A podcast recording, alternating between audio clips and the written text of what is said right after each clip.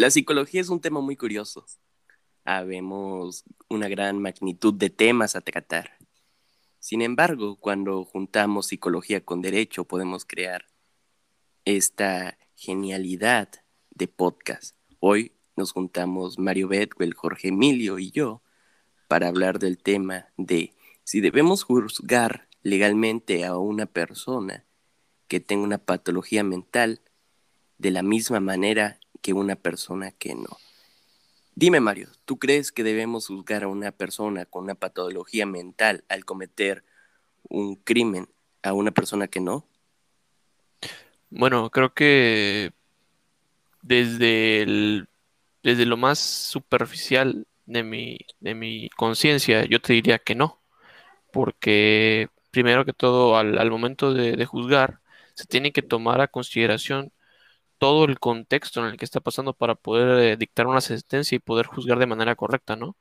Y la situación y la salud mental de una persona eh, forma parte del contexto en el cual sucedió pues cualquier crimen, así que no. Jorge Emilio, ¿estás de acuerdo con Mario? Pues por una parte él mencionó algo muy cierto.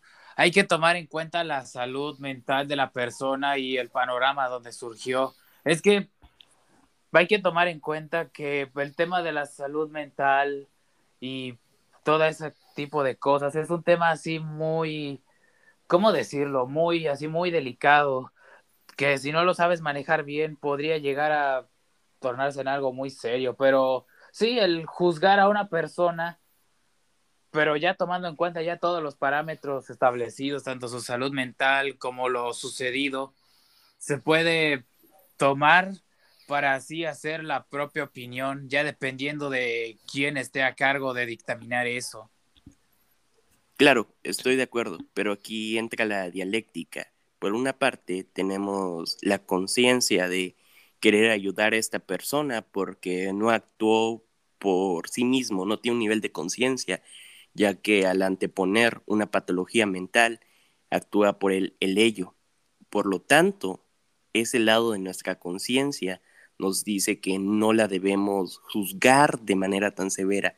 Sin embargo, si usamos la retórica, podemos ver cómo al ser una patología no nada nos garantiza que no va a volver a incurrir en este delito. Por lo tanto, la retórica nos dice que habría que encarcelarlo. No sé qué piensen ustedes. Mario. Sí, bueno, creo que es un, tema bastante interesante, ¿no? Y bastante extenso, ¿no?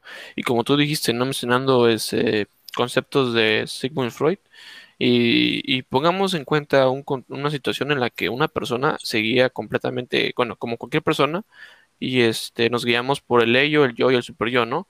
Pero digamos que una persona no, no, no, no es eh, aconsejada activamente por el super yo, que podría considerarse como, como un, ángel de la guarda, ¿no? Un, consejero, una guía moral. Y si solo esta persona es simplemente guiada por sus eh, instintos más, más primitivos, que es el ello, eh, pues terminaría cometiendo algún delito en alguna parte de su vida, ¿no? Pero y acá entra en cuenta, bueno, pero si no está siendo influenciado por su superior, ¿no? O sea, debemos de juzgarlo. ¿Qué pasa ahí, no? Es muy interesante también este, la, la, el trabajo de Sigmund Freud para poder analizar bien este tema.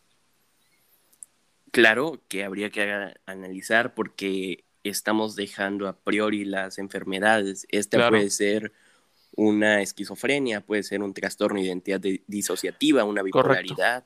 Entonces habría que analizar para generar una crítica, tanto como la enfermedad como el crimen cometido. Entonces nos estamos metiendo en un tema muy severo. Por lo tanto, Jorge Emilio, te hago una pregunta. Dímele. ¿Y cuánta responsabilidad crees que atendrían los tutores en caso de que el imputado haya cometido un delito siendo menor de edad y poseyendo una patología mental? Mira, yo diría que en caso de que eso pasara, yo diría que la responsabilidad directamente podría caer en, como tú dijiste, los tutores o los padres, ya que ellos son los que se encargan de todas las cosas que hace el menor y de vigilarlo, de su salud, todas esas cosas. la responsabilidad sí podría ir directamente a ellos. Ok, fíjate que no estoy completamente de acuerdo y ahí Mario me va a decir su punto de vista. Los padres no tienen la culpa de que el niño haya desarrollado esta patología. El, educarlo ya es un tema moralmente, entonces yo creo que reprimir a los padres por algo que está actuando por el, eh, por el subconsciente de la persona no sería justo. Mario, ¿qué opinas? Bueno, yo creo que son dos puntos de vista opuestos, pero yo siento que hay, hay razón en cada uno. Siento que nos meteríamos en un, en un, en un altercado, un debate sobre qué tan relacionado está eh, la educación y la crianza de los hijos con el desarrollo de patologías, patologías mentales, ¿no? Este, pues, entonces podemos decir, no, o sea, realmente el contexto social y educativo de una persona es 100% directa, directamente relacionado a una, a una patología mental. O podríamos decir que no, que la patología mental es simplemente aleatoria, ¿no? Entonces ahí tiene que ver, porque podemos decir que algunas veces los padres influyen en, el desarrollo de enfermedades mentales y en otros casos completamente no, son, son, son, son personas que se desarrollan en un ambiente sano y desarrollan enfermedades. Entonces, en ese caso, no tendría sentido pues castigar a los padres por algo que no tuvieron responsabilidad, ¿no? Es, es muy curioso ese caso. Perfecto. Les voy a hacer un planteamiento hipotético de un caso. Cito, Raúl Salinas es una persona de 23 años, la cual posee cierta patología mental y tomó un par de cosas de una tienda sin pagar. ¿Por qué en esta tienda, uh, en una tienda normal, no? Entonces toma las cosas sin pagar porque una voz en su cerebro le dijo que las tomara, que las tomara en este, en este caso la, patología sería esquizofrenia, entonces lo retienen las autoridades. Aquí la pregunta es, al momento de ejercer un juicio, ¿lo juzgarían de la misma manera que una persona que no?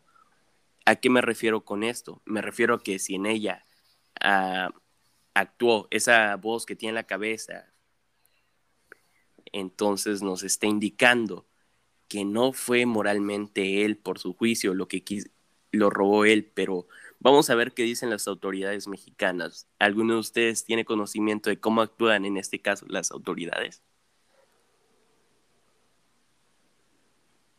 Um, pues yo por lo que tengo entendido, se, al momento del juicio, cuando se presenta esa prueba, ¿no? De que, de que el, juzgado tiene, tiene, una, tiene una enfermedad mental, eh, se tiene que comprobar, ¿no? Y se, y se comprueba si sí es y si no para poder juzgarlo bien.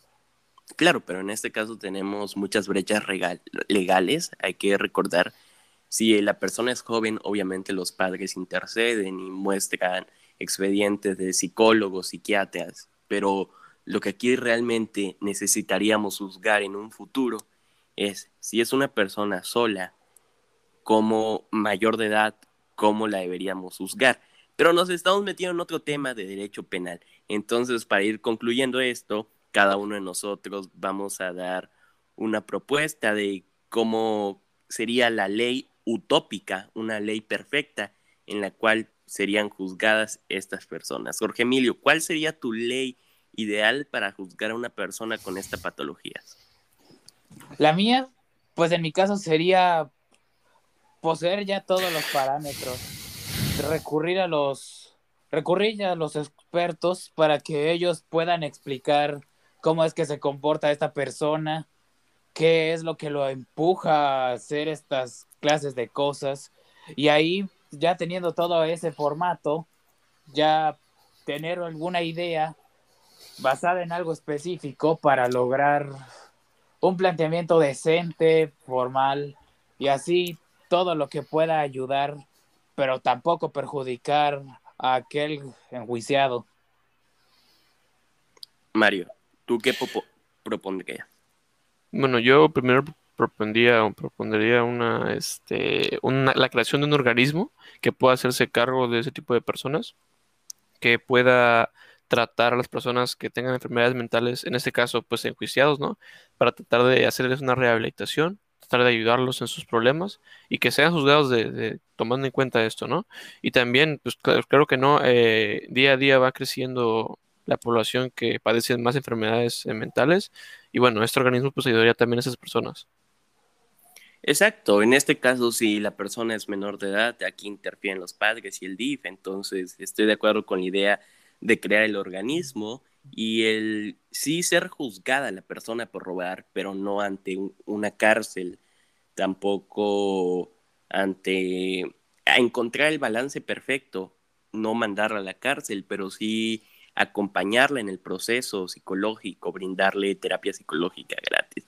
Pero ya nos extendimos demasiado de tiempo. Muchas gracias a todos por escucharnos. No se olviden seguirnos en redes sociales. En conclusión, voy a dar las palabras, las palabras clave. Impunidad, más extensión de la responsabilidad criminal, más la no culpabilidad, más la, la peligrosidad, igual absolución, igual a medidas de seguridad. Mario, danos tus últimas palabras. Bueno, fue un, fue un gusto poder hablar con ustedes este, sobre este tema tan interesante y bueno, esperamos verlo la próxima vez. Jorge, ¿nos das unas últimas palabras? Sí, claro.